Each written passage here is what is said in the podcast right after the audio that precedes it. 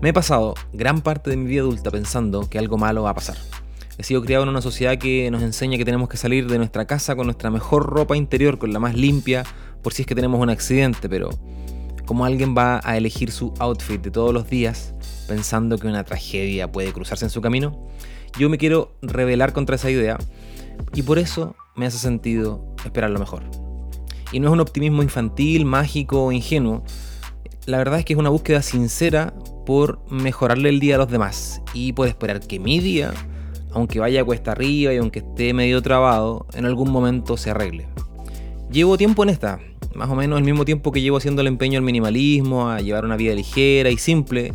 Y ojo, que ligera y simple no es sinónimo de fácil, porque es igual de difícil que tu vida o que cualquier otra vida, pero intento hacérmela simple.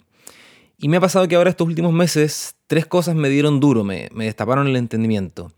Dos las escuché en un podcast y una la volví a escuchar después de mucho tiempo en una canción. Y entonces ahora la verdad es que entiendo mucho mejor lo que siento. Me pasó como le ha pasado a Doctor House, no sé si conoces la serie, que venía enredado en algo, venía dándole vueltas a cosas dentro de mi cabeza y de pronto un estímulo inesperado que no tenía nada que ver con lo que yo estaba buscando me ayudó a encontrar mis respuestas. Y de hecho me ayudó a encontrar las respuestas dentro mío, pero estimulado por esto que pasó afuera. Lo primero es que encontré volví a encontrar, la verdad, una canción de Fito Páez, un cantante argentino. Esta canción se llama Dar es Dar. Y de hecho, dentro de sus primeros versos dice, no cuento el vuelto, siempre es de más. Y me dio tanto gusto no solo imaginarme esa situación, que de verdad es muy bonita, sino que me dio gusto recordar que yo he vivido esa situación y de hecho la viví durante muchos años, cuando era niño y cuando iba al colegio en autobús o en micro, en guagua, no sé cómo le dicen en tu país. Porque casi siempre yo iba al colegio, salía de casa a la hora punta, casi siempre me iba solo en micro o en autobús. Y entonces el conductor, como veía su autobús lleno, abría la puerta de atrás, por donde obviamente no se tiene que subir al bus porque no te pueden cobrar, porque no te pueden entregar tu boleto. Entonces yo, chiquito, como de 12 años, me subía por la puerta, por la puerta trasera, sacaba del bolsillo las monedas que me daba mi papá y se las entregaba a algún adulto desconocido que igual de apretado que yo las tomaba y las hacía correr de mano en mano, llevándolas hacia adelante hasta llegar al conductor, quien no solo las recibía, sino que cortaba un boleto, tomaba el vuelto o el cambio y lo hacía devolverse de mano en mano hasta llegar de vuelta a mí. Esa confianza, que no es solo una confianza en el sistema, sino que es confianza en las personas, quiero que vuelva a mi vida. Por eso me hace sentido esperar lo mejor. Lo segundo que me estimuló o que me removió interiormente fue una frase de un autor estadounidense que se llama Jerome Salinger, supongo que se pronuncia así, y que dice, soy un paranoico al revés. Siempre sospecho que la gente está planeando algo para hacerme feliz. Y la verdad es que me sentí tan mal, tan avergonzado, tan tonto, porque toda la vida he sido un paranoico, pero no en positivo, sino que en negativo, al revés de Salinger. Porque pienso que la gente va a hablar de mí, pienso que me juzgan, pienso que opinan cosas feas sobre lo que hago, sobre lo que soy, sobre lo que vivo. Sobre todo porque voluntariamente he decidido exponerme, he decidido publicar mis cosas, he decidido hablar de lo que pasa dentro de mi cabeza, dentro de lo que pasa en mi corazón, como por ejemplo lo que estoy haciendo ahora en este podcast. Pero después de leer la frase de, de Salinger, la verdad es que me siento mucho más optimista y aunque me siento también un poco ingenuo, creo que puedo apropiarme de estas ideas de ser un paranoico al revés, de sospechar que la gente está planeando algo para hacerme feliz. Lo tercero que me removió fue una frase en un podcast, en otro podcast, y que de hecho nada tiene que ver con esto. Es un podcast, un podcast perdón, de, de humor, un podcast súper poco serio, para nada existencial y bien vulgar. Un programa de entretenimiento en donde una de las animadoras explicaba que la invitaron a una fiesta y que ella no tenía muchas ganas de ir porque el ambiente no era cómodo, era de otro estatus social, la casa donde era la fiesta quedaba muy lejos, no tenía la ropa adecuada y sinceramente tenía muy buenas razones y razones muy convincentes para ella y para sus amigas para decir no quiero ir. Sin embargo, se dijo a sí misma, ¿y si pasa algo bueno? ¿Y si en esa fiesta me enamoro? ¿Y si conozco a alguien que me ofrece un trabajo mejor que el trabajo que tengo ahora? ¿O si simplemente lo paso increíble y disfruto de esa fiesta como nunca antes había disfrutado de una fiesta? Y ahí entonces me quedó más camino que aceptar esto de que puede ser que pasen cosas buenas. Y la verdad es que yo me he pasado la vida casi siempre esperando lo peor. Me he pasado casi toda mi vida adulta pensando absolutamente lo contrario. ¿Y si pasa algo malo? ¿Y si me despiden? ¿Y si me caigo? ¿Y si me enredo? Y si no logro decirlo bien, como ya me has escuchado un par de veces trabarme en este podcast, y si a la gente no le gusta lo que estoy haciendo, y si el negocio no resulta, pierdo plata, como ya la he perdido haciendo negocios, y si no soy tan competente como ellos piensan, y así, casi siempre pensando que las cosas van a ir mal. Siempre poniendo en la fórmula, agregando en la planilla Excel una columna en, en que considero que todo puede fracasar. Y que la verdad es que sí, que es real, que puede que me despidan, que puede que me tropiece en público, que puede que me pase algo vergonzoso, que puede que me salga más saliva cuando estoy hablando. Pero también puede que pase algo bueno.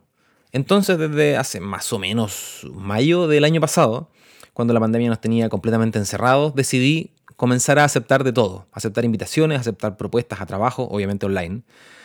Eh, comencé a aceptar invitaciones, conversaciones, comencé a responder todos los mensajes, comencé a gastar tiempo, comencé a gastar plata, comencé a gastar cabeza, comencé a jugarme emocionalmente y a intentar que las cosas que antes por temor no había intentado, ahora había que intentarlas. Porque, ¿y si pasa algo bueno? ¿Y si pasa algo bueno y justo se me ocurrió decir que no?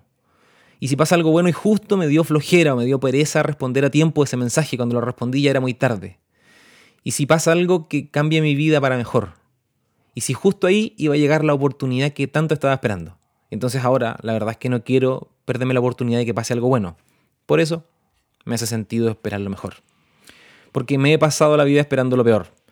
Me he pasado la vida con miedo, me he pasado la vida diciendo que no, me he pasado la vida siendo el abogado del diablo, el que echa el pelo en la sopa, el que apaga el asado, el que dice que la carne está muy dura, el que se defiende diciendo no soy pesimista, lo que pasa es que soy un optimista muy informado. Y claro, quizás muchas veces privé a las personas que están a mi alrededor, me privé a mí mismo de hacer cosas, de atrevernos, de aventurarnos por temor a que algo malo podría pasar. Y racionalmente, seguro muchas veces tenía razón, pero al mismo tiempo muchas veces estuve equivocado y evité que algo bueno me pasara.